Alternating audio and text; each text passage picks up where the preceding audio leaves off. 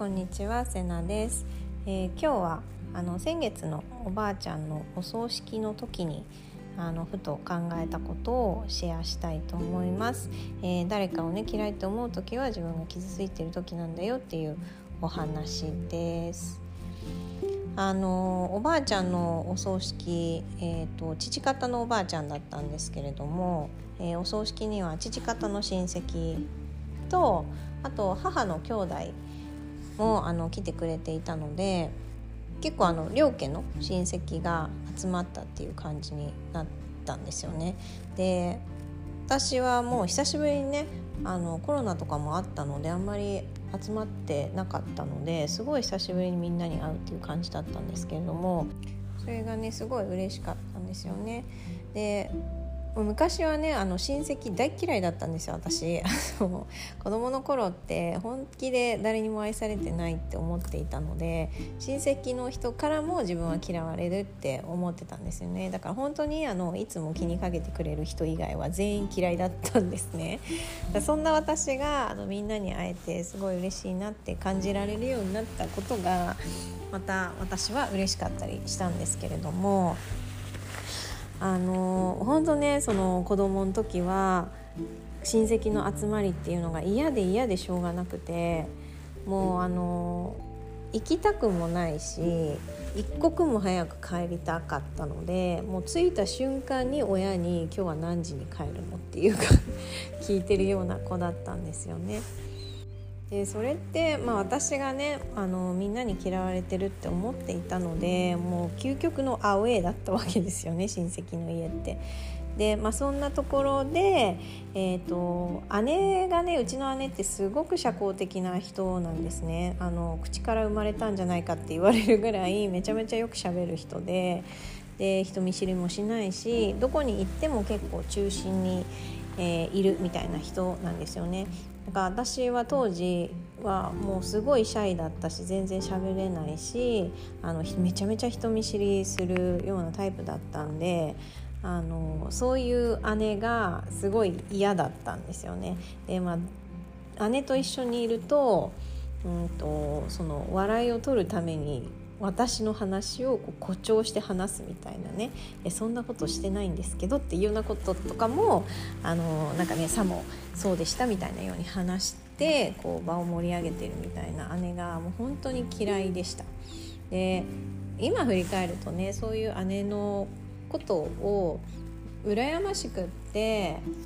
こう羨ましい気持ちが嫉妬になって嫌いって思ってたっていうのは分かるんですけど当時はねそんなこと分からないので、まあ、ただただねそういう場も嫌いだったしそこに姉がいることも嫌だったしなんか全てが嫌だったんですよね。でまあそんな私がねなんで親戚が好きになったかなんですけどあのこれはもう本当に自分の愛されないとか嫌われてるっていうそういう思い込みを手放すというかあそういう勘違いをしてたんだなって自分が気づいてからですね全部が変わってったっていう感じです。あのあ実は嫌われてなかったんだとかみんな自分のことを大事にしてくれてるのかもしれないっていう風に思えるようになったら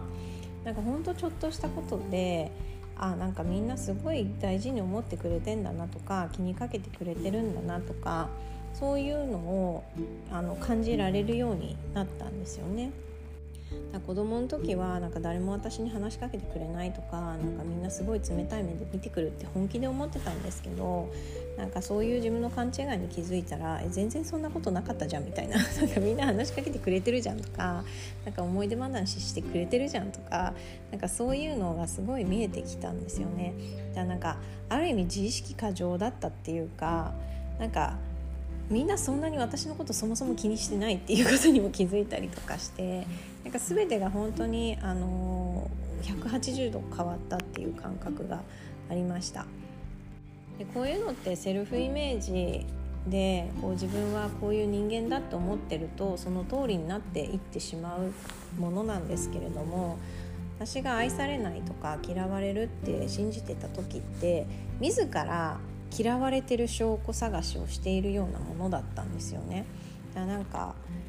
本当に誰かのちょっとした言動をあほら私のこと嫌いだからそんなこと言うんだとかあなんか私嫌われてるから誰も話しかけてくれないんだとか、まあ、たまたまだったのになんかそういう風に解釈しちゃって人の言動全てをあ私のこと嫌いだからそうするんだよねっていうところに自分からつなげていたんですよね。でこれをいやもしかしたら愛されてるのかもしれないとかもしかしたらみんな私のこと好きなのかもしれないとかそんな嫌いとか思ってないんじゃないって思った途端なんか送った手紙をずっと取っといてくれてるのを見つけたりとか飾ってくれてるのを見つけたりとかなんか昔のね私が覚えてないようなことも覚えててくれたりとかなんかそういうあの愛されてる証拠っていうのがたくさん見えるようになったんですよね。でうわなんかめっちゃ勘違いしてたかもみたいになってどんどんみんなが好きになってみたいな感じなんですよね。で自分の良さが見えるようになった今は姉の良さもたくさん見えるようになったし、まあ、そもそもね比べる必要なんて何もなくてみんなそれぞれタイプが違ったりとかそれぞれのいいところがあるっていうだけの話だったんだななんていうのも、まあ、今だからね分かるっていう感じなんですけどこの自分がしてる勘違いが変わるだけで人生って本当に大きく変わるんですよね。で、まあ、私も、えーと、自分が愛されてなかった愛されてないっていう勘違いに気づいてからめっちゃ愛されてたんだとかこんなに思ってもらえてるんだっていうのがすごいたくさん見えるようになってそうするともう自分の過去が全て変わるんですよね。私は親から愛されてないって思って生きてきたんですけれどもえこんなに愛されてたんだっていうのに気づいたらもうなんか過去も全部あ愛されてたんだに変わってしまって本当に人生がひっくり返るっていう。感覚になったのをよく覚えてます。でこれ受講生さんもすごい感じてくださることでもあって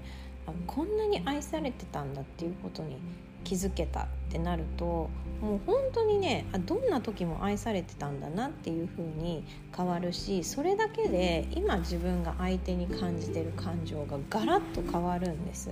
で自分の中に幸せがこう満ち溢れる感覚というか本当に幸せな感覚になるんですよね。で子供の頃の私は姉のように親戚に好かれたかったんですよ。でそれは私もみんなが好きだったから。でも自分が大好きなのに好かれてないっていうのは辛すぎるからもうみんな嫌いっていうことにしてたんだなっていうふうに思うんですよね。これってめちゃめちゃ切なくないですか？もうなんか切なすぎて本当に自分を抱きしめてあげたいと思うんですけど。嫌いって結構強い感情なんですよね。で嫌いって感情ってどうでもいい人には湧かないものなんですよ。本当は愛されたいのに愛されないから嫌いになった方が楽。本当は大切にしたいのにできないんだったら。本当は大切にされたいのにされないんだったら。本当は分かってほしいのに分かってもらえないんだったらもう私が嫌いっていうことにしちゃえば自分も傷つかなくていいし期待を裏切られることもないし悲しくなることもない。こういうのって親でも自分のパートナーでも子供でも友達でも職場の人でもどんな人間関係でもそうなんですよ。でそうしないともう自分の気持ちが持たないもう悲しすぎてやっていけない傷つくぐらいなら突き放してしまうこれはあの私のパターンでもあるんですけどこういうことってあのよく起こるんじゃないかなって思うんですよね。でそうなった時にまずあ私すごい好きなんだなとか私この人にすごい好かれたいんだなとか大事にしてほしいんだなとかそれができなくて悲しいんだなあ私今すごい寂しいんだなっていうふうに悲しんでる自分に寄り添ってあげる。まず自分が自分の気持ちを一番に理解してあげるっていうのがすごい大事だなって思います。私は子供の時にそれをせずにその悲しんでる自分にそもそも気づいてなかったのであのめちゃめちゃ悲しい自分を無視してもうみんな嫌いっていう風に心を閉ざしてしまったんですけれどももう今はその心が閉じそうな時はまず自分の気持ちを理解してあげるっていうことをしています。でまあそれでもねうまくいかないっていう時もあると思うんですけど、まあ、そういう時は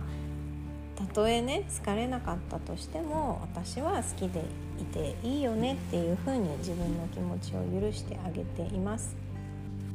以前どっかで失恋が辛いのは愛されなくなることではなくて愛せなくなるからっていうのを聞いたことがあるんですけどあすごい確かにそうだなって思ったんですよね。こんなに好きな気持ちを表現できなくなることが辛いのかもしれないなって思ったんですねそう思うと人を嫌いになる時も同じで、まあ、そうなんだとしたら一方的に愛を送ることを自分に許したらいいんだなっていうふうに私は思ってます。今までうまくいかなかった人間関係もいろいろありましたけど悲しくなるたびに自分の気持ちに寄り添ってその相手をね思い続けることを自分に許してあげる。うまくいかなかったけど私はずっと好きだし感謝してていいよねとかっていうふうにあの思うようにするとそれだけでね心が平和に感覚ってあって、まあ、また必要なら会えるからいっかっていう気持ちにもなれたりします。となんかちょっと話がそれちゃったんですけど誰かを嫌いって思う時は実はね自分が傷ついてる時かもしれないよっていうお話ですなんで、まあ、そんな自分の気持ちを深く見つめながら自分に優しく寄り添ってあげてみてください。人にね分かってもらえてないって感じる時って実は自分が自分を分かってあげていない時です。人が冷たいって感じる時は実は自分が自分に冷たくしてる時です。人に愛されてないって感じる時は実は自分が自分を愛せてない時なのでまずは自分が自分に優しくしてあげる。自分が自分を理解してあげる。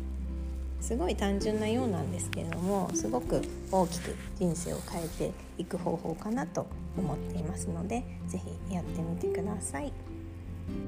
はいということでこの番組では自分のことを好きになって自分の可能性を信じられるようになるためのお話をシェアしています、えー、いいなと思った方は是非フォローやいいねしていただけると嬉しいです。それではまた。